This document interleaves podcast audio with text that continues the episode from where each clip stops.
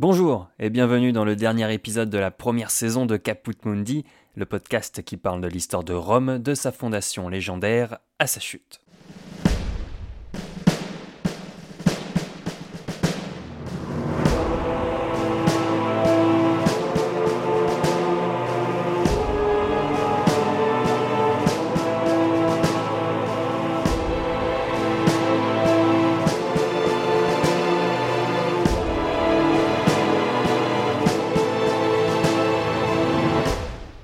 Dans Caput Mundi, nous allons parler des Ides de Mars. Plus qu'une date, c'est un événement historique qui a changé le cours de l'histoire de Rome. Dans l'épisode précédent, je vous avais raconté la vie de Jules César du début de sa carrière politique à la fin des guerres des Gaules. Le moins que l'on puisse dire, c'est que entre la guerre des Gaules et les Ides de Mars, il s'est passé plein de choses. Crassus, le riche plébéien qui formait un triumvirat avec Pompée et César, est mort en Orient. La fille de Jules César, qui liait l'alliance avec Pompée, est morte en couche. César, vainqueur des Gaules, doit revenir à Rome mais ne veut pas démobiliser son armée. En bref, cette histoire de triumvirat est loin derrière nous. En janvier 49, Jules César franchit le Rubicon, le fleuve qui marquait la limite entre la Gaule et l'Italie. Il traverse le fleuve avec son armée, ce qui déclenche la guerre civile avec Pompée. César bat Pompée en Grèce, à Pharsale en 48, et Pompée, qui cherchait refuge en Égypte, se fait assassiner. Il est décapité et sa tête est rendue à César, César qui est hors de lui. On n'assassine pas un consul de Rome comme un vulgaire voleur. César en profite pour mettre de l'ordre en Égypte en mettant notamment la fameuse Cléopâtre sur le trône. Il gagne une victoire contre le roi du Pont et une autre en Numidie et le voilà enfin de retour en Italie où il triomphe sur les Gaules en exécutant Vercingétorix sur le pont et sur la Numidie. César est quasiment seul au pouvoir, il est épaulé par Marc Aurèle, et il est devenu le père de la patrie pour avoir mis fin à la guerre civile. Il est aussi consul pour une durée exceptionnelle de 5 ans et dictateur à vie. Voilà dans les grandes lignes le contexte qui nous entoure pour la journée des Ides de Mars que je m'apprête à vous raconter. Pour écrire mon récit, je me suis inspiré de plusieurs auteurs antiques comme Nicolas de Damas, Plutarque et Suétone, ainsi que d'historiens contemporains comme Christophe Badel. Je vais vous raconter brièvement la journée des Ides de Mars, puis nous discuterons avec William Rochet, chargé de TD d'historiographie de langue française à Sorbonne Université, mais surtout spécialiste de la fin de la République, de Cicéron, dont il a lu la correspondance. Ce sera pour nous l'occasion d'échanger sur les événements, les sources et les conséquences de toute cette histoire. Je vous raconte donc les Ides de Mars dans Caput Mundi.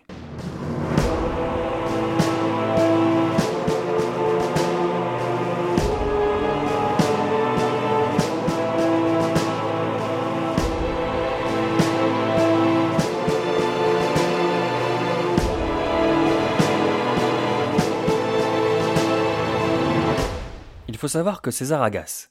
Déjà la guerre des Gaules avait agacé les optimates, puis la guerre contre Pompée avait marqué les esprits, et l'accumulation des pouvoirs et des charges font penser à ses détracteurs que César veut se faire couronner roi. Et les rois à Rome, on n'aime pas trop ça. Nous ne connaîtrons jamais les vraies intentions de Jules César, et s'il voulait vraiment être roi ou s'il était au contraire un vrai défenseur de la République qui voulait remettre en ordre et loin de la mainmise du Sénat. Ce que l'on sait, c'est qu'une fois que la République remise en ordre, il voulait partir en Orient pour une nouvelle grande conquête contre les Parthes, ceux-là même qui avaient tué Crassus. La mort de Crassus avait marqué les esprits aussi. C'est tout de même le général vainqueur de Spartacus, le gladiateur qui s'était soulevé contre Rome.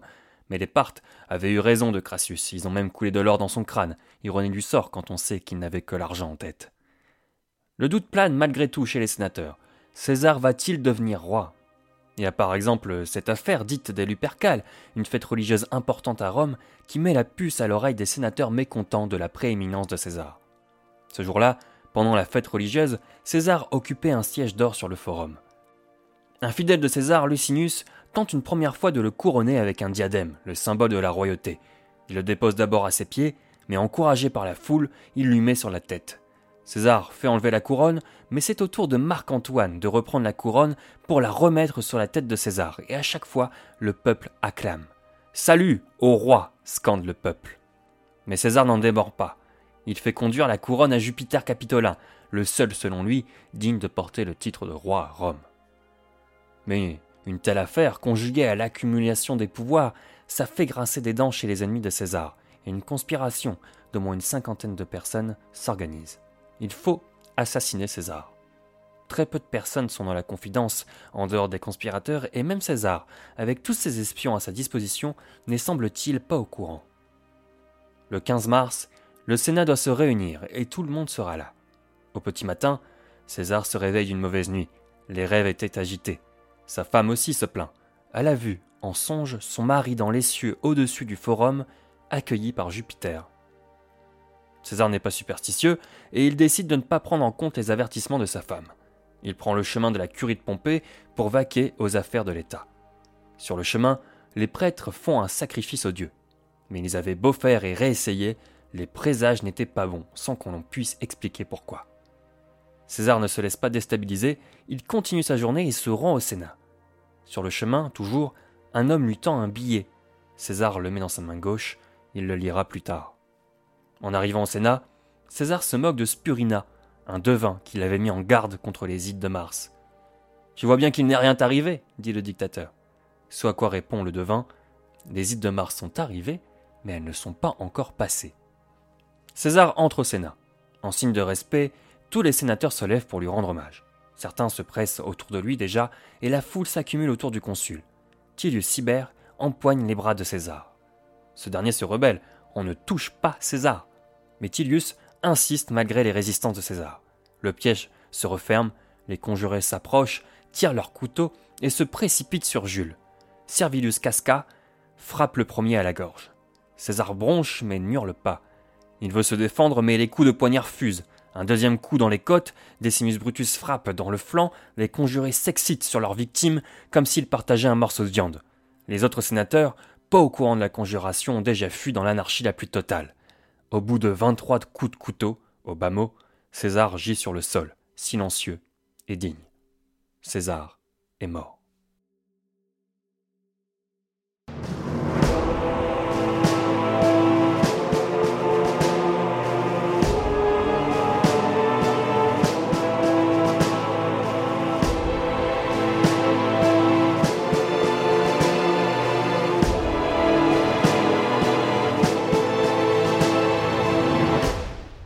Voilà pour mon récit sur les îles de Mars, très court, je le conçois, mais nous allons maintenant pouvoir parler pendant presque 40 minutes avec William. William Rocher, bonjour. Bonjour. Tu es historien de formation, chargé de TD à Sorbonne Université. Tu enseignes le français et l'historiographie aux premières années de licence. Tes travaux de master recherche ont porté sur la correspondance de Cicéron. Tu es un connaisseur de la fin de la République romaine et tu t'es à de très nombreuses reprises intéressé aux îles de Mars dans le cadre de tes travaux universitaires. Alors est-ce que tu peux nous dire quelles sources tu as utilisées pour parler des îles de Mars? Alors, j'ai essentiellement utilisé Nicolas de Damas, Suétone, Plutarque. Les sources les plus proches chronologiquement, j'ai euh, laissé euh, de côté Appien et Cassius Dion parce que euh, ce sont les sources assez éloignées à mon goût. Il faut savoir que les sources que je viens de mentionner n'expliquent pas réellement les îles de Mars, contrairement à ce que l'on entend souvent. En réalité, ces auteurs essayent euh, souvent dans une optique partisane de présenter un point de vue. Si on veut comprendre l'événement euh, des îles de Mars, les sources ne sont pas forcément euh, les meilleurs outils. Ça peut être paradoxal pour un historien, mais il faut savoir que chacun de nos auteurs a un a priori qui fait que cela fausse notre lecture de l'événement. Quels sont les a priori de nos sources sur cet événement Alors il faut savoir qu'il y a deux tendances. Euh, la plupart de nos auteurs sont souvent euh, d'expression grecque et ne sont pas liés au monde romain. C'est le cas notamment de Nicolas de Damas et d'Appien, qui sont plutôt, on pourrait les qualifier de provinciaux. Mais nous avons également des, euh, des auteurs qui écrivent soit en latin, soit en grec, et qui sont liés au monde romain. Je pense notamment à Suétone, à Plutarque et à Cassius Dion, Suétone et Cassius Dion, qui ont tous les deux fait une carrière à Rome. L'un euh, à la chancellerie impériale, c'est le cas de Suétone, l'autre vraiment une carrière euh, des honneurs, Cassius Dion. Comment elles font euh, ces sources éloignées des événements pour nous raconter les îles de Mars? Eh bien, tout simplement, comment fait-on pour restituer un événement auquel on n'a pas assisté? On recherche des témoins lorsqu'on est un contemporain. Nicolas de Damas, qui est le seul contemporain des événements, a essayé de recueillir des témoignages ou a lu des sources qui ont déjà parlé de l'événement. Il cite ces sources, Nicolas de Damas, ou c'est flou? C'est assez flou, même si on sait qu'il a utilisé un récit historique d'Assinius Polion, qui est un césarien, c'est-à-dire un partisan de César. Il cite également euh, Tite Live, son histoire romaine, dont l'extrait sur les îles de Mars ne nous est pas parvenu, malheureusement. Mmh. Il cite également une autobiographie d'Auguste qui ne nous est pas parvenue, et il a eu sans doute accès, euh, sans doute dans le cadre de son ambassade à Rome, aux archives du Sénat. Mais ça, c'est encore euh, discutable. On ne sait pas s'il a vraiment eu accès aux archives. Pour des auteurs un peu plus postérieurs, notamment pour Suétone et Plutarque, ils ont déjà euh, ils ont réutilisé, premièrement, Nicolas de Damas pour, euh, Suétone, ou Asinius Polion pour Suétone et Plutarque. Ils ont également utilisé pour Suétone les archives euh, impériales, où- Mhm. où il y avait des archives secrètes du Sénat. Plutarque utilise les, les sources qu'il juge euh, intéressantes. Donc il a utilisé les œuvres de Jules César, notamment le, le Bellum Civile, c'est-à-dire Oui. euh, l'ouvrage de Jules César Sur- qui sur la guerres civiles. Mhm. Il a également utilisé Tite-Livre. D'accord. Et qu'est-ce qu'elle nous raconte exactement finalement ces sources? Eh bien, euh, ces sources nous racontent la vie de Jules César, nous racontent euh, sa carrière militaire, sa carrière politique, euh, les hauts faits de Jules César, mais ils nous racontent également la mort de Jules César. Et comment elle se passe cette mort? Eh bien, euh, Dans les sources. dans les sources, à lire les sources qui sont hostiles à Jules César, il a accumulé beaucoup de privilèges, beaucoup d'honneurs et beaucoup de pouvoir. Ça a déplu au Sénat, donc le Sénat s'est retourné contre Jules César. Mhm. Ils l'ont enfermé euh, au Sénat et ils l'ont poignardé. Les sources qui sont plutôt à défendre le camp césarien vont plutôt dire que César a été pris en traître et qu'il s'est fait euh, assassiner par des sénateurs qui étaient sans programme et Mhm. qui, euh, justement, euh, n'avaient aucun objectif ni aucune. Aucun programme pour, aucun pour la suite en fait. Et comment le dire sans être dans le faux? Ils sont, euh, ils n'étaient pas aptes à succéder à César. D'accord, oui, parce que finalement César a accumulé beaucoup euh, de fonctions. Euh, Est-ce que tu peux nous rappeler euh, l'étendue des pouvoirs de César au moment où il se fait assassiner? Donc le 15 mars 44 avant notre ère, il faut savoir que Jules César a beaucoup de prérogatives. Oui, D'un point de vue politique, c'est un dictateur, c'est-à-dire qu'il s'est fait confier la dictature, qui est une magistrature exceptionnelle. Lorsqu'il est, lorsqu'il est assassiné, c'est une dictature qui est à vie, perpétuelle. Ce qui est un petit, ce qui n'est plus une dictature à la romaine, mais plutôt une dictature, une tyrannie à la grecque. Elle fonctionne comment la dictature à la romaine en temps normal? La dictature est une magistrature qui est exceptionnelle et qui est ponctuelle. C'est-à-dire que lorsqu'il y a une crise à Rome, les deux consuls, ou le- s'il n'y a plus qu'un seul consul, décident de confier les pleins pouvoirs à un ancien magistrat qu'on pense apte à résoudre le problème. Mais du coup, il n'y aurait pas ambiguïté puisque tu me dis que ce sont les consuls qui confient la dictature, Mhm. sauf qu'au moment où César se fait confier la dictature, qui est consul et qui nomme les consuls? C'est justement lui. Lui. La première fois, il franchit le Rubicon. Les consuls qui sont un petit peu effrayés, lui, confient la dictature. Puis après, il arrive à euh, placer euh, les personnes au consulat. Puisqu'il faut savoir que grâce à la dictature, Jules César passe outre les élections, il dit voilà, c'est un tel et un tel qui vont être consuls pour telle année, et ainsi de suite, euh, sur plusieurs années même. Il y a un véritable programme. Même après sa mort, Jules César, euh, qui euh, dans, une, dans la séance du Sénat où il s'est fait assassiner, avait prévu son remplaçant qui était Dolabella, D'accord. un jeune, euh, un jeune sénateur ambitieux, gendre de Cicéron, qui finalement, euh, D'accord. Et du coup. César a accumulé pouvoir, mais finalement, quand on Il est également consul à ce moment-là. Il est consul également, mais du coup, quand on le prend un peu comme ça d'un point de vue extérieur, on pourrait se dire que les, les conjurés et les sources euh, ont raison de nous dire qu'il a euh, centralisé beaucoup de Mhm. pouvoir, puisqu'il nomme les consuls et ce sont les consuls qui nomment les dictateurs. Euh, finalement, euh, est-ce qu'il y a des, des, des sources contradictoires à cette théorie? Est-ce qu'il y a des sources qui sont un peu plus sympathiques avec César, qui lui Mhm. donnent raison? Contre quoi se battait César finalement en, en faisant tout, ces- tout ça? Alors, il faudrait préciser que Jules César n'a pas que des pouvoirs politiques. Il jouit aussi d'un prestige. Euh, Dès le début de sa carrière, il s'est présenté comme un descendant euh, d'aîné. le- Il a aussi un prestige. Et on fait confiance à Jules César à une époque. Puisque justement, c'est lui qui est à Rome pendant la guerre civile. Hmm. Il marche sur Rome. Une partie des sénateurs s'enfuit avec Pompée et lui, il reste euh, à Rome avec euh, des magistrats qui lui sont partisans. Mhm. Donc il arrive à, à- disons le terme, il magouille un petit peu. C'est Mhm. c'est pratiquement un mafieux, Ouais. Jules César. hein. Mhm. Euh, il l'a montré à plusieurs reprises.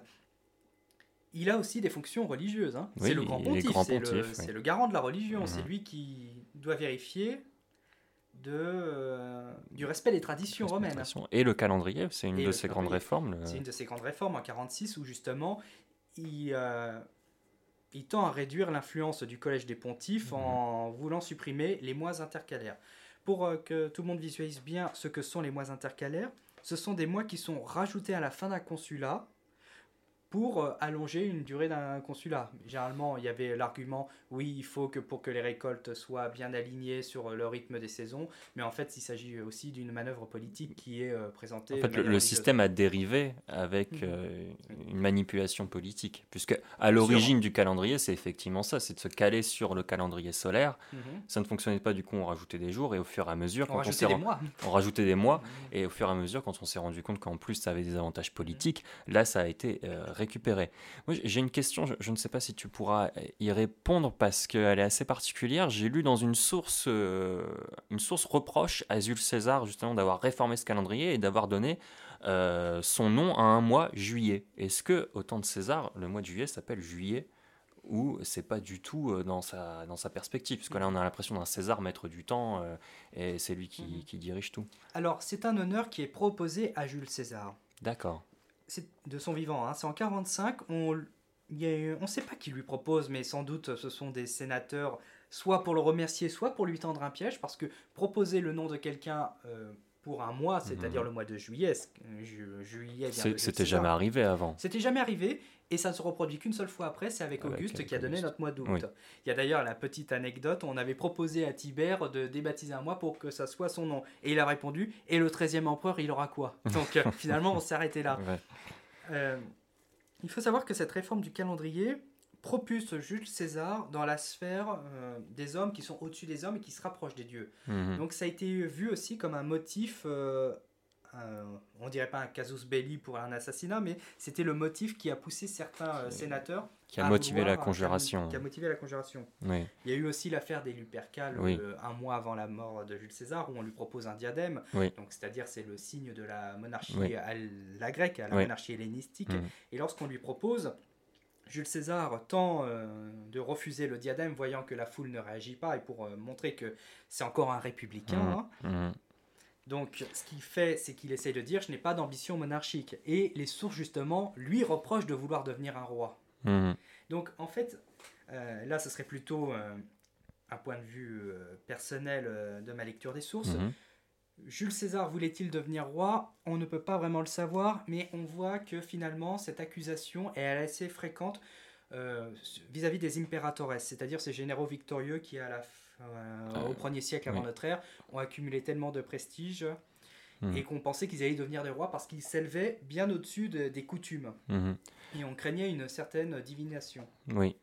Mais justement, euh, tout à l'heure, quand on parlait du, mois de juillet, qui était un honneur qui lui a été proposé, euh, la royauté aussi, le diadème, c'est pas, c'est différent effectivement, mais le Sénat finalement propose beaucoup de choses que César souvent se contente d'accepter. C'est une posture assez ambiguë, parce que on propose des honneurs à Jules César, mais d'un côté, les sources césariennes euh, répondent ça aurait été aussi un affront de César de refuser des honneurs du Sénat. On lui aurait mhm. reproché d'un autre côté de vouloir mettre le Sénat à l'écart, puisque c'était mhm. aussi une accusation qu'on faisait planer sur Jules César. Finalement, le seul honneur qu'il a refusé, c'est celui d'être couronné roi. D'une certaine façon, oui. C'est le seul. Parce qu'il a compris que les Romains n'étaient pas encore prêts mhm. à accepter un régime monarchique. Et euh, tous ces, tous ces honneurs, effectivement, comme tu l'as dit, c'était l'objet de la conjuration, mais une conjuration qui est composée de sénateurs. Est-ce que, le Sénat, est que le Sénat prend peur devant César? Est-ce que le Sénat se sent désarmé? Puisque c'est le Sénat qui propose des honneurs. Bon, le Sénat est nommé à cette époque euh, surtout par Jules César. Mais qu'est-ce qui provoque ce, ce, retournement? Les sénateurs qui proposent des pouvoirs à César et qui finalement finissent par l'assassiner pour quelle raison le Sénat se retourne-t-il contre Jules César? Déjà, il faut dire que tous les sénateurs ne se sont pas retournés contre Jules César. Le Sénat, à l'époque, euh, il y a entre 600 et 900. Hein. Jules César euh, fait rentrer des gens au Sénat. Hein. Et on compte à peu près 23 à 35 conjurés, mais on va plutôt retenir 23 parce que, mis à part Nicolas de Damas qui compte 35 coups de couteau, et donc un pour chaque conjuré, euh, toutes les autres sources indiquent 23 mais ça, c'est pour les, conjurés qui passent à l'acte. Mais toutes les personnes au courant de la conjuration, là, on compte plutôt une cinquantaine de personnes. Alors, d'après euh, nos sources, qui là bien sûr évoquent euh, la conjuration, qui parfois la critique, parfois la, la, la célèbre, il faut savoir que la conjuration était malgré tout assez secrète parce que Jules César avait un réseau d'espions. Mhm. Et par exemple, euh, comme j'ai travaillé sur la correspondance de Cicéron, j'étais amené à voir quelle était la posture de Cicéron pendant les îles de Mars. Et on s'aperçoit que, Jules, euh, que Cicéron, justement, j'allais faire le lapsus, était, euh, n'était pas au courant de cette conjuration. Oui. Pourtant, Cicéron est un Euh, sénateur de premier rang, même s'il a perdu énormément Oui. son prestige avec son exil, Oui. qu'il s'est retiré un petit peu de la vie politique, il reste quand même quelqu'un de bien informé. Il est surpris par, euh, Il est surpris. par les événements. Il est surpris, mais il s'en, il s'en félicite. Il Il, s'en content de félicite. voir que Jules César n'est plus là. mais il Parce s'en qu'il félicite, mais ça, ça dure pas longtemps. Son, son- il, il déchante un peu après. euh, Il déchante, mais il voit aussi une opportunité euh, de regagner le premier rang. Oui. Puisqu'il faut savoir que lorsque César et Pompée étaient au premier rang sur la scène politique à Rome, Cicéron était relégué au, au deuxième plan et ça l'a un petit peu euh, attristé. hein. Ça, il est rentré presque dans une phase de dépression. Et lorsque justement Pompée disparaît, il est assassiné euh, pendant la guerre civile en, en Égypte, et que Jules César lui-même se fait assassiner devant ses yeux, il se dit Eh ben, je redeviens quand même un consulaire de premier plan. On va se rattacher à moi. Et d'ailleurs, quand les conjurés sortent de la curie, Mhm. Brutus dit Nous avons euh, l'appui de, Cicéron. C'est pour Alors qu'il apaiser était, le peuple. alors qu'il n'était même pas au courant. Il n'était même pas au courant. On le jugeait euh, trop vieux, Mm. un petit peu très, euh, un petit peu craintif. hein. Oui, le oui. Cicéron n'est pas euh, un, un modèle de bravoure. hein. Et ce qui se passe, c'est que Cicéron devient un gage pour les conjurés. Mhm. Un gage qui est tout relatif parce qu'il se décrédibilise rapidement à la fin Mm. de l'année en Mm. attaquant Marc-Antoine qui est le consul en exercice. Euh, pour, pour reprendre euh, les événements euh, dans l'ordre, Jules César a un problème. Il y a cette rumeur qui Mhm. raconte que en entrant au Sénat, César, dans sa main gauche, a des billets et parmi ces billets, il y en a un qui l'informe de la conjuration. Oui. En plus euh, des, mauvais présages qu'il a eus, des rêves qu'il a fait, que sa femme a fait, il C'est ignore sa femme qui a fait les rêves. euh, moi, j'ai lu une source qui disait qu'il n'avait pas fait le rêve de, de, de son assassinat, mais il avait fait un rêve qui était de, de, de mauvais présages. Oui. ouais, Mais ça- tout, tout, tous ces, toutes ces, ces faisceaux qui sont donnés par nos sources, bon, on ne saura jamais si c'est vrai, parce qu'on n'a aucune trace du billet euh, informant César, mais ça, qu'est-ce que ça raconte sur la personnalité de César, ce- ce- ce- cette façon d'ignorer les signes? Alors, César ignore euh, clairement les signes divins, mais ça, il faut essayer de, de recontextualiser.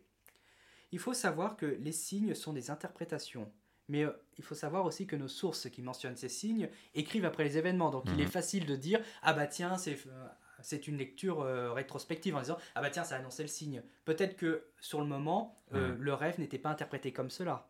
Et que après coup, on a dit à Calpurnia, ah bah Mhm. là son rêve de Mhm. Jules César qui monte euh, et qui, Qui- salue la main de oui. Jupiter, donc c'est-à-dire Oui, que oui. pour rejoindre Jupiter il faut mourir. Hmm. Ça a été une lecture a posteriori. En revanche, il y a une scène qui est très révélatrice et elle est liée aux îles de Mars. Lorsqu'il se rend au- à la curie, donc qui est dans la curie de Pompée, ce qui est un petit peu ironique hein, si on regarde bien, il y a un aruspice. Alors les aruspices, ce sont des prêtres étrusques qui euh, sont détenteurs d'un savoir euh, complexe de divination.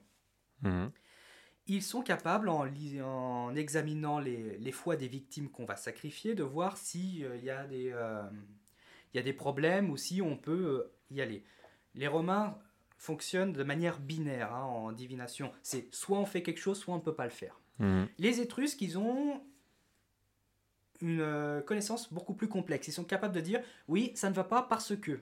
D'accord. Parce que telle divinité n'est pas d'accord. Et il y a un aruspice qui s'appelle Spurina. C'est Mhm. c'est une rare mention où on connaît le nom d'un Ouais, aruspice qui, dit, qui avait dit à Jules César au début du mois de mars il faut que tu te méfies euh, jusqu'aux ides de mars. Mhm. C'est-à-dire les ides, c'est le milieu du mois. Et lorsque Jules César recroise Spurina justement le jour des ides de mars, Mhm. il dit finalement à, à cet aruspice Eh ben tu vois, j'ai survécu aux Ouais. de mars. Ouais. Et Spurina lui répond Oui, mais attention, elles ne sont pas terminées. Elles sont pas Donc, encore veut passées. dire, euh, Mhm. alors maintenant, est-ce qu'on faisons un petit peu de lecture objective de cette euh, anecdote Est-ce à dire que Spurina était informé de la conjuration et qu'il voulait prévenir Jules César? C'est Mhm. possible.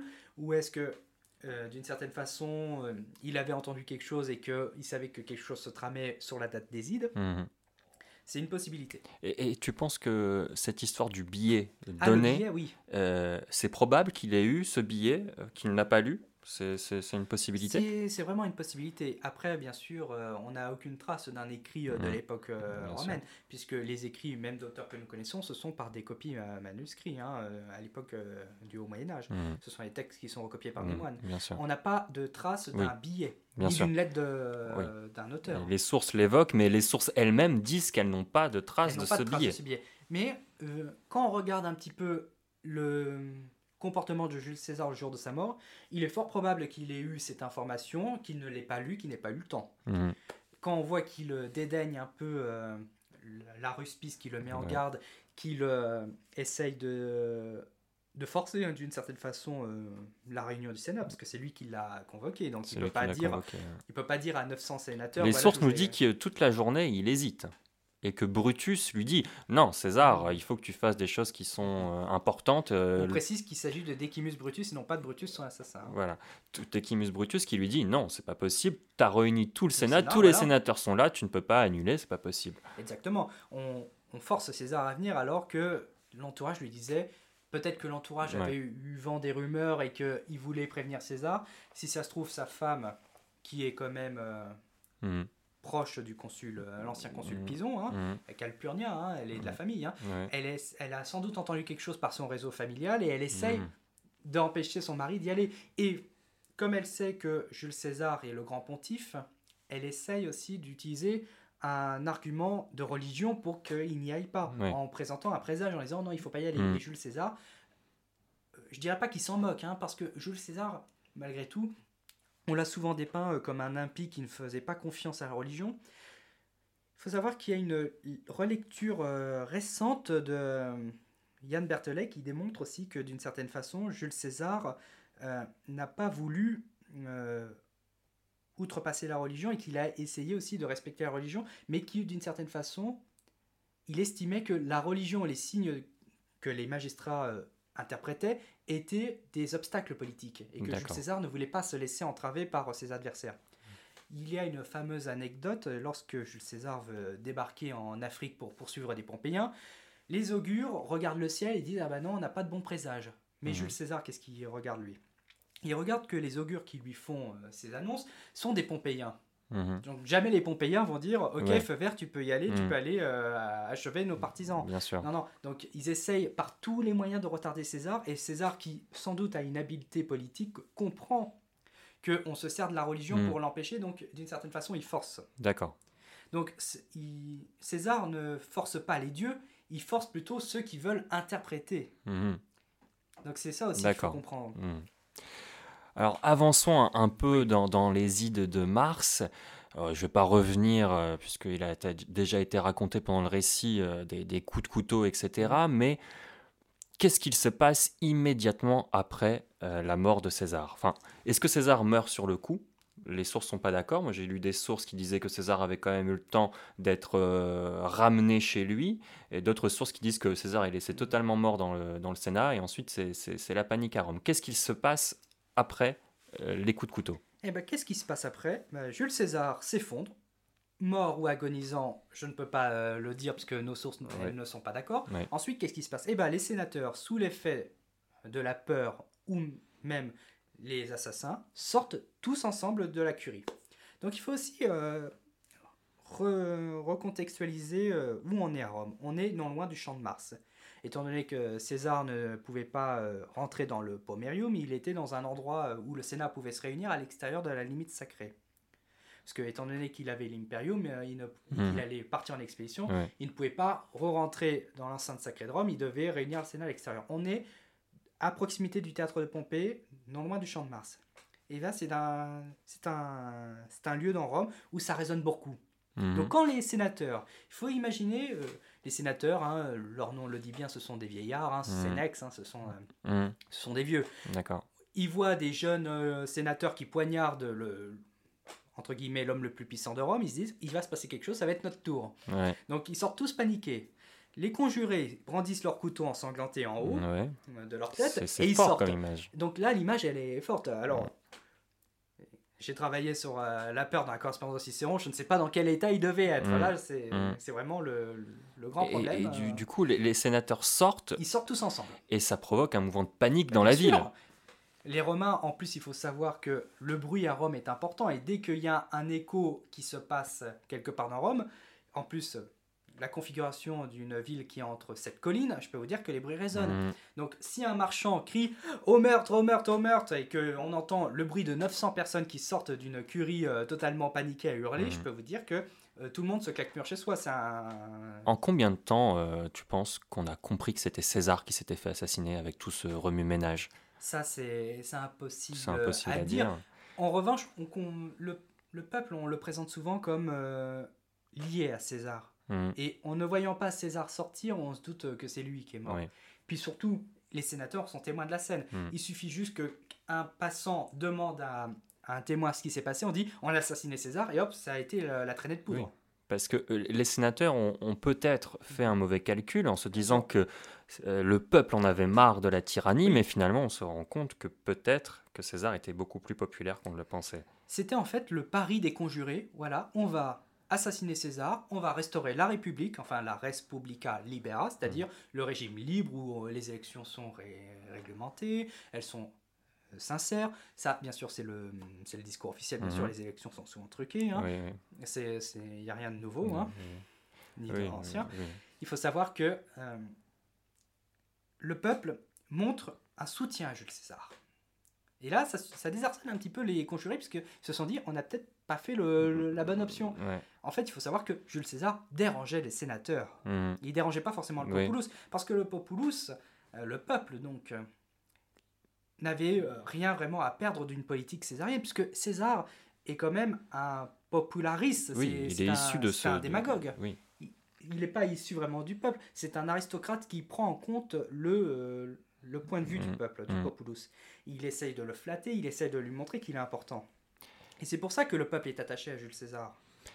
Et les conjurés, sans doute, n'ont pas pris en compte, parce qu'à l'époque, l'opinion publique n'existait pas. hein. Mhm. Euh, ce, sont, ce sont des oligarques, hein, Mhm. les Romains. C'est pas une démocratie. hein. Mhm. C'est un petit groupe qui se partage les, prêtrises, les magistratures. Bien sûr. Et là, qu'est-ce qui se passe? Eh ben, ils ont fait un mauvais calcul. Ils ont pensé que le peuple allait les applaudir. Mais Eh ben, le peuple était paniqué. il était paniqué.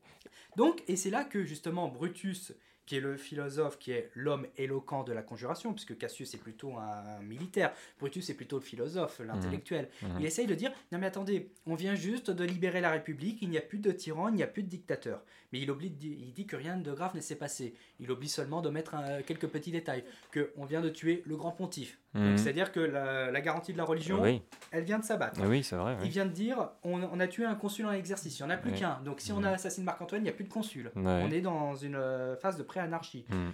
Il se passe quoi d'autre? On a assassiné quelqu'un qui a aussi la, pra- la préfecture des mœurs, c'est-à-dire le pouvoir des censeurs. Donc c'est celui qui peut gérer euh, les habitants en fonction de leurs revenus et dire à quelle centurie ils appartiennent. On a aussi tué le, le père de la patrie. Oui, oui c'est vrai qu'il avait ce c'est-à-dire titre. qu'il avait énormément de titres. Mhm. C'est-à-dire qu'il va falloir les redistribuer. Et, et c'est là qu'on se rend compte que les conjurés N'avaient n'ont rien prévu pour la suite. Il n'avait rien de prévu. Et lorsqu'on demande à Brutus est-ce que vous êtes sûr que tout va bien Il dit bah, si Céron est avec nous, tout va bien se passer. Alors qu'il Euh, n'était pas au courant lui non plus. Donc il n'avait vraiment rien Il prévu. est- Cicéron, il est là à se dire j'ai peut-être un coup à jouer, Oui. mais qu'est-ce que je vais jouer comme coup? Et, et les conjurés, j'ai lu, qui se sont réfugiés Sur le euh, Capitole. sur le Capitole. Alors pourquoi se sont-ils réfugiés sur le Capitole? Il y a plusieurs euh, significations. Premièrement, le Capitole est une colline, donc une hauteur. Donc c'est-à-dire que, étant donné qu'il y avait quand même des troupes césariennes à proximité, sans compter les troupes de l'Épide, qui est le maître de la cavalerie, Mhm. Que quand on est en position de hauteur, on peut facilement voir venir un assaut et qu'on peut se défendre plus facilement, mais il y a aussi un autre symbole. Qui habite au Capitole Eh ben, c'est Jupiter qui a son temple. Donc s'ils se mettent à proximité du temple de Jupiter, c'est-à-dire que les conjurés veulent se mettre sous la protection, sous le patronage de Jupiter. Mhm. Il faut savoir que les Romains pensent toujours politique et religion en même temps. Ouais. En voulant se mettre sous la protection de Jupiter, ils, ils cherchent d'une certaine façon un signe favorable, ou tout du moins, ils veulent éviter d'avoir un signe défavorable, c'est-à-dire un- un coup de tonnerre. Quand Mhm. Jupiter se manifeste, c'est par la foudre. Mhm. Donc, en se mettant à proximité de Ju- du temple de Jupiter capitolin, ils veulent dire regardez, le dieu euh, qui, qui organise la vie romaine, qui est le dieu des dieux, Mhm. hein, il est avec nous. C'est-à-dire qu'ils veulent donner des gages de légitimité à leur action. Mais ça ne se passe pas toujours euh, comme ça, parce que finalement, euh, il faut apaiser la situation. L'Épide rentre dans Rome, il va rencontrer Marc-Antoine, qui est le deuxième consul, qui est Mhm. maintenant le seul consul, Mhm. puisque Dolabella ne devient vraiment que le consul suffect qu'en 18, hein, Mhm. le 18 mars. hein. Il y a trois jours où on se retrouve qu'avec un seul consul. Ouais. Donc Marc-Antoine a les pleins pouvoirs euh, d'une certaine façon pendant ce temps-là. Mais Lépide, qui est le maître de cavalerie, donc qui est le second en chef de l'armée de César, rentre à Rome et il essaye aussi de tirer profit de la situation. Donc en fait, maintenant que toutes les charges sont vacantes, Mhm. c'est un petit peu le marché. Moi, je vais prendre le grand pontificat, moi, je vais prendre plutôt euh, le consulat et moi, je vais prendre euh, la dictature. Oui. Mais la dictature, en fait, Marc-Antoine comprend qu'on ne peut pas la réattribuer parce qu'elle a été source de problèmes. Bien sûr. Il faut savoir que la génération de Marc-Antoine a été encore, a- est encore marquée par euh, la dictature silanienne. hein. Euh, La mhm. dictature de Silla, c'est en 82-80 euh, avant notre ère. Et il y a eu des phases de proscription Mhm. pendant cette dictature. Donc on, on craint quand même un massacre.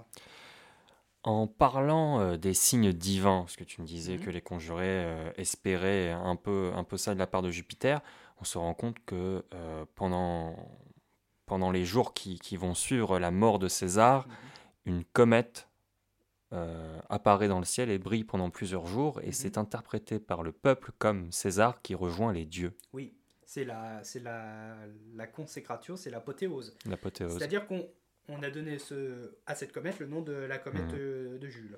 Est-ce qu'à partir de ce moment-là, on peut se dire que Mm. César a gagné finalement Puisque là, le peuple, euh, euh, si on commence à reconnaître César comme divinisé, Mhm. les conjurés ont perdu la partie.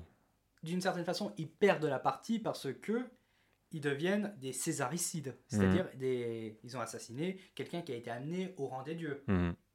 Et du coup, quelle est la, la portée politique de cet assassinat? Eh ben, la portée politique de cet assassinat, euh, c'est euh, c'est assez complexe à, à restituer. Oui. Qu'est-ce qui se passe? Eh ben, Jules César se fait assassiner, voilà. Ça, Mhm. c'est le premier fait à donner. Mhm. Il y a ensuite euh, un héritage césarien à récupérer. Oui. Il y a un héritage euh, conséquent. Il y a Mhm. l'héritage politique, il y a l'héritage militaire et l'héritage religieux. Quand je dis héritage, c'est-à-dire des, des charges ou des postes à récupérer. Mais après, il doit y avoir une discussion. Donc, qu'est-ce qu'on fait quand on veut savoir quelles étaient les dernières volontés de quelqu'un? Eh bien, on va ouvrir son testament. Testament. Qui détient le testament de Jules César? Eh bien, tout simplement. Alors là, il y a deux versions. Soit le testament de Jules César était chez lui et c'est Calpurnia qui l'a donné à Marc-Antoine lorsqu'il est venu immédiatement euh, récupérer les documents. Ou alors il y a une autre version qui veut que le testament était chez les Vestales. C'est ouais, la version que j'avais lue. euh, Après, il se peut que nos sources se confondent avec le testament d'Auguste, mhm. qui lui était effectivement Effectivement. conservé par les Vestales, parce que justement Auguste voulait faire un cérémonial. Alors, il se peut que le testament ait été dans les papiers de Jules César, je pense que c'est plutôt ça, et que certaines sources ont également fait la confusion avec le testament d'Auguste. un testament qui aurait été rédigé euh, en septembre 43, si mes souvenirs sont bons. 45. 45, Ah bon pardon. On peut pas écrire un testament quand Tout on à mort, fait, hein. tout à fait. J'ai encore confondu les dates. Bon, Mhm. l'année d'avant, L'année d'avant, donc en 45, en 45, Donc, en septembre 45. un testament assez récent. Oui, Donc c'est-à-dire c'est pas un vieux testament. Et là, il y a une, euh, la surprise du chef, si je puis me permettre. Marc-Antoine qui espérait récupérer l'argent parce qu'il a été euh, un proche de César, mais il espérait récupérer l'argent, il espérait récupérer les vétérans de César. Les vétérans sont des anciens soldats euh, démobilisés qui généralement ont reçu en échange de leur service un lopin de terre et qui euh, gardent une fidélité avec l'homme qui leur a donné tout ça.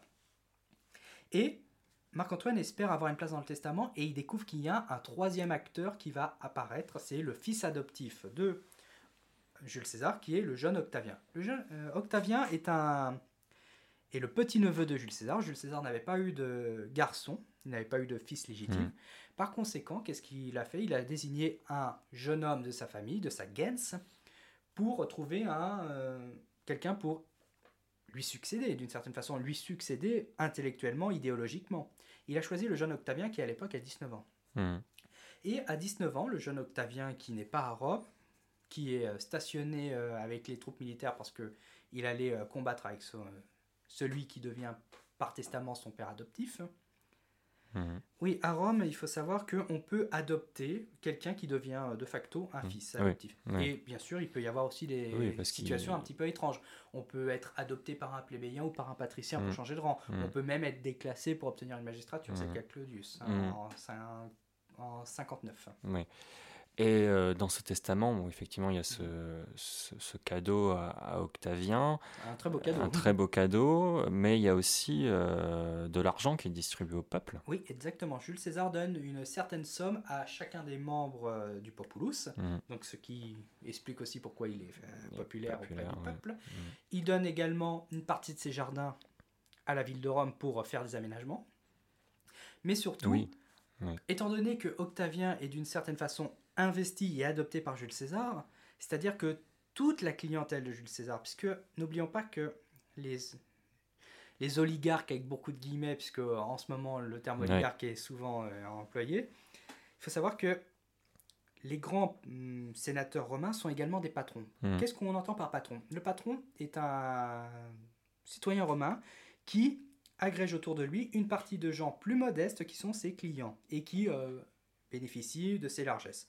En échange, notamment, il y a la cérémonie chaque matin où on donne la sportule, c'est-à-dire une petite, euh, une petite, euh, un petit panier en osier. Mhm. On donne de quoi? C'est symbolique. D'accord. Mais pour certains, c'est vraiment important. Oui. Et grâce à cela, Octavien hé- hérite de tout ça, c'est-à-dire Mhm. qu'il récupère toute la clientèle de Jules César. Et qui on retrouve dans cette clientèle? Ce sont les vétérans de Jules César, Mhm. c'est-à-dire des soldats qui peuvent reprendre les armes. Donc Octavien, à 19 ans, il faut quand même le noter, hein, il faut s'imaginer, à Ouais. 19 ans, on a la possibilité de lever une armée. hein. Oui, oui. Et c'est-à-dire que le vieux, enfin le vieux, avec beaucoup de guillemets, Marc-Antoine, Ouais. euh, il voit quand même le danger venir, donc il veut euh, exclure rapidement euh, Octavien. Oui, il y, a un- il y y a un désavantage certain qui se dessine pour Marc-Antoine, qui Eh oui. déjà est déçu, mais qui en plus se trouve confronté finalement à un ennemi qui peut devenir très très très puissant. très puissant. Et il faut rajouter que à la- il rentre aussi en conflit avec euh, Lépide. Oui, Et il arrive à s'allier avec euh, Lépide à un moment donné, il s'allie également avec euh, Octavien, mais c'est quand même un, c'est un jeu de dupes. hein. Ouais. On essaye, on s'allie, on se, on se tape dessus. Mm. Et sans oublier aussi qu'il y a un quatrième homme qui, encore une fois, euh, remue euh, bien le couteau dans la plaie sans jeu de mots, c'est Cicéron. Mm. Déjà, lors du premier triumvirat entre Crassus, Pompée, César, Cicéron, il a mis son grain de sel. Ça lui a d'ailleurs coûté un exil. hein. Mm. Qu'est-ce qui se passe ensuite? Eh ben, il recommence. Il refont un jeu à 4 et à 3. Donc, euh, Mm. suivez la logique, c'est de la, c'est de la magouille politique. hein. D'accord. Euh, Ça va bien nous préparer pour euh, ce qui nous attend en France, pour comprendre les magouilles politiques. C'est un jeu d'alliance contre les uns contre les autres, en vue de récupérer quelque chose. Donc, finalement, qu'est-ce que font Marc-Antoine et Lépide? Eh bien, ils invitent chacun un des deux chefs de la conjuration chez eux, pour montrer qu'on va apaiser les choses. Donc, si je ne me trompe pas, Marc-Antoine reçoit Cassius et Lépide reçoit Brutus, à moins que ça soit l'inverse, je me trompe toujours, mais ça, ça, ça sera à vérifier. D'accord. Et ils essayent de montrer les signes d'apaisement. Marc-Antoine, qu'est-ce qu'il fait? Il abroge la dictature. C'est-à-dire qu'il réunit le Sénat, mais il trouve une euh, manœuvre politicienne habile. Il supprime la dictature, il pérennise les actions de César avant sa mort, et il pardonne les assassins de César. Qu'est-ce qu'il fait par là? Il s'assure en supprimant la dictature qu'on ne va jamais reconnaître une situation similaire. Là-dessus, euh, je ne veux pas être méchant avec Marc-Antoine, mais il s'est un petit peu trompé. On verra ça avec l'Empire. Mm. Ensuite, qu'est-ce qui se passe? Il veut euh, conserver euh, tout ce qu'a fait Jules César en politique, c'est-à-dire qu'on ne revient pas avant, c'est-à-dire qu'on ne va pas recréer une crise. Et il pardonne les assassins de César, c'est-à-dire qu'il leur laisse la porte ouverte. Bien sûr, c'est une fausse porte ouverte. hein. En politique, il y a souvent ça. hein. Mm. Donc, les césaricides, c'est-à-dire les assassins de Jules César, ne sont plus euh, menacés de mort. hein. Il n'y a plus leur poster wanted, on ne veut, on veut plus les tuer. Mm. Mais ils prennent les devants et ils fuient l'Italie, Mm. quelques jours après. Marc-Antoine essaye de s'attirer euh, les faveurs du peuple en organisant les funérailles de Jules César. Ouais. Bien sûr, il utilise les machineries, il fait des grands discours éloquents, mais qu'est-ce qui se passe? Et bien tout simplement, on craint qu'un culte à César commence à s'organiser. Et là, Dolabella, qui est maintenant le consul suffect aux côtés de Marc-Antoine, décide de supprimer toute euh, tentative de ériger une euh, stèle à l'endroit où il y a eu le bûcher de César. Il veut faire en sorte qu'il n'y ait pas de culte envers euh, Jules César. Ce qui est bien sûr aussi contre-productif quand on connaît la suite. Parce Ouais. qu'un culte, justement, se propage à l'initiative d'Octavien. Parce qu'Octavien a compris Mhm. que sa seule source de légitimité, le- c'est sa filiation avec Jules Le César. fils du divin César. Et il crée justement cette filiation euh, divine pour accroître son prestige. Parce Mm. qu'il a 19 ans. En théorie, en théorie, à Rome, à 19 ans, eh ben, on peut, à la rigueur, faire une petite magistrature euh, Oui, une toute avant de devenir euh, questeur. oui. Et Parce que la questure, c'est à partir de 25 ans, je à crois. près, oui. Donc, 25, à- 26 effectivement, à 19 ans, il en est encore très loin. Il est encore très loin, donc à 19 ans, euh, sans vouloir être euh, méchant avec le jeune Octavien, à 19 ans, il doit être encore euh, à l'école. C'est une façon de parler. Mm, hein. mm, Il va pas se mêler des affaires des grands. bien sûr. Et pourtant, il essaye, Il- grâce au poids des vétérans, il essaye de prendre le, du Mm. poids, de l'influence. Il s'allie avec Cicéron, parce qu'il a compris que Cicéron, c'était le faiseur de rois. hein. Ouais. Si on a Cicéron dans sa poche, généralement, on est tranquille. Si on l'est contre Cicéron, il vaut mieux être plus fort que lui parce que sinon, euh, il peut, euh, il peut, euh, il a une verve, hein, Cicéron. Ouais. hein, il est capable Oui, de, de, de détruire une réputation. Mm. D'ailleurs, Marc-Antoine en fera des frais. Oh, il en fait les Parce frais. qu'il faut savoir une Mm. chose. Euh, à la fin de l'année euh, 44, euh, Cicéron se lance dans une bataille avec Marc-Antoine. Mm. Il essaye de le décrédibiliser. Cicéron ira jusqu'à dire au Sénat de Marc-Antoine que c'est un myrmillon, c'est un gladiateur. Mm. C'est c'est- carrément le rabaisser en Ouais. disant Regardez, c'est même pas un consul, ce serait juste un bon gladiateur qui est bon à se battre. Mm. C'est assez violent. Mais euh, Marc-Antoine va, va lui tenir grief. hein, parce que Marc-Antoine, c'est quand même quelqu'un de. C'est un colosse. Hein. Cicéron, c'est quand même un, un vieux bonhomme ventripotent qui est juste bon à parler. Hein, qui- Mm. Et lorsqu'il y a à lui mettre une arme dans les mains, c'est euh, Joker. hein. Qu'est-ce va. qui se passe là? Et bien tout simplement, euh, Marc-Antoine va créer une, imi- une inimitié, bah, c'est pas facile à dire, avec euh, Cicéron. Et justement, lorsqu'il se rapproche d'Octavien, il demande à Octavien de sacrifier Cicéron. Chacun des membres se réunit, la Lex, la Lex Titia de novembre euh, 43 avant notre ère instaure une alliance officielle entre les trois hommes. Et Mhm. chacun des trois hommes, Mm. pour satisfaire un petit peu ses, ses nouveaux collaborateurs, décide de sacrifier un membre euh, proche d'eux. Mm. Et que fait Octavien? Il a compris que maintenant que Cicéron ne lui était plus d'avis, il l'a euh, sacrifié. Allez hop, au revoir. Donc euh, Cicéron se fait assassiner. Mais il faut savoir une chose. Octavien a eu une présence d'esprit parce que Cicéron voulait s'en servir. C'est ce que nous apprend sa correspondance. Il s'est dit, voilà, l'héritier de César, je vais me le mettre sous ma coupe, comme ça Mhm. c'est moi qui vais récupérer Mhm. l'héritage de César. Mhm. de César, hein. D'accord. Et en fait, la grande ambition de Cicéron, qui, qui est très peu connue, en fait, il voulait être le calife à la place du calife. hein. D'accord. Il voulait en fait être l'homme le plus puissant de Rome, Ouais. mais sous des apparences euh, déguisées. Oui, En parce fait- qu'il était le partisan du- du- d'une république restaurée euh, à son point initial, alors qu'il avait beaucoup d'ambition lui-même. En fait, il il- était jaloux. Ouais, ah oui, c'est un envieux, Cicéron. Il a, il a tous les défauts du monde, à dire Jérôme Carcopino aussi. Mhm. euh, les secrets de la correspondance, c'est- par Jérôme Carcopino, c'est... On ne peut que détester Cicéron après. hein. oui. Bon, on n'ira Et pas. justement, il faut savoir que après euh, l'éviction de Cicéron, c'est une guerre civile qui euh, s'ouvre. Ça, on en Ça, parlera ça d'un dans, dans le premier épisode de la saison 2. à Noside de Mars, qu'est-ce qui se passe? Quelles sont les conséquences? Eh bien, tout simplement, c'est une déstabilisation du système politique et religieux. Parce que, étant donné que César concentrait autour de lui toutes les prérogatives, il faut maintenant redessiner les contours. C'est donc Lépide, qui est le maître de cavalerie, qui récupère le grand pontificat. Marc-Antoine récupère un petit peu les pouvoirs politiques, puisqu'il était lui-même consul avec Jules César et qu'il essaye d'adouber aussi de la Bella. Mais bien sûr, Marc-Antoine essaye aussi d'avoir de la Bella sous sa coupe pour euh, pouvoir passer les lois qu'il veut. Et d'un côté, Octavien, il récupère toute la clientèle et tout l'argent de, César. J'allais dire Cicéron. Euh, ce qui est un petit peu euh, tendancieux, mais bon. D'une certaine façon, on se retrouve avec trois rapports de force différents. Et c'est en cela que les îles de Mars sont structurantes dans l'histoire de la République romaine. C'est un tournant. Il y a un avant, il y a un après. Mhm. Il y a César qui est tout puissant, et d'un coup, il faut redistribuer toutes les cartes.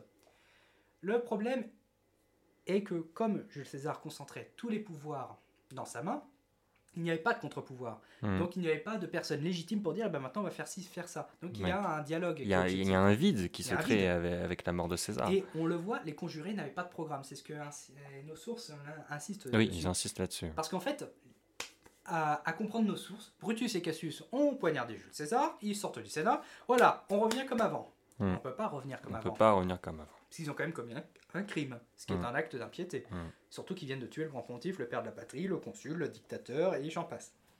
Donc il y a un avant et après les îles de Mars à. Rome. Et d'ailleurs, c'est vraiment intéressant parce que à lire nos sources qui techniquement n'expliquent euh, pas réellement les îles de Mars, mais qui décrivent l'événement, on s'aperçoit que émergent finalement deux traditions et deux lectures de cet événement. Une lecture pro-césarienne en disant voilà Jules César a été pris en traître par des gens à qui il avait fait euh, grâce, il avait fait acte de clémence, ou une autre lecture anti euh, ou en disant bah voilà Jules César a, a humilié le Sénat, il a tout pris, il n'a rien laissé au sénateur donc il s'est fait assassiner.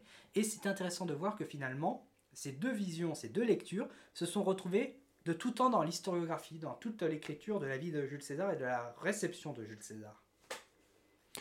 Très bien. Bah, je pense qu'on on va s'arrêter là. Merci William d'avoir participé à cet épisode final de Caput Mundi. Merci de m'avoir invité.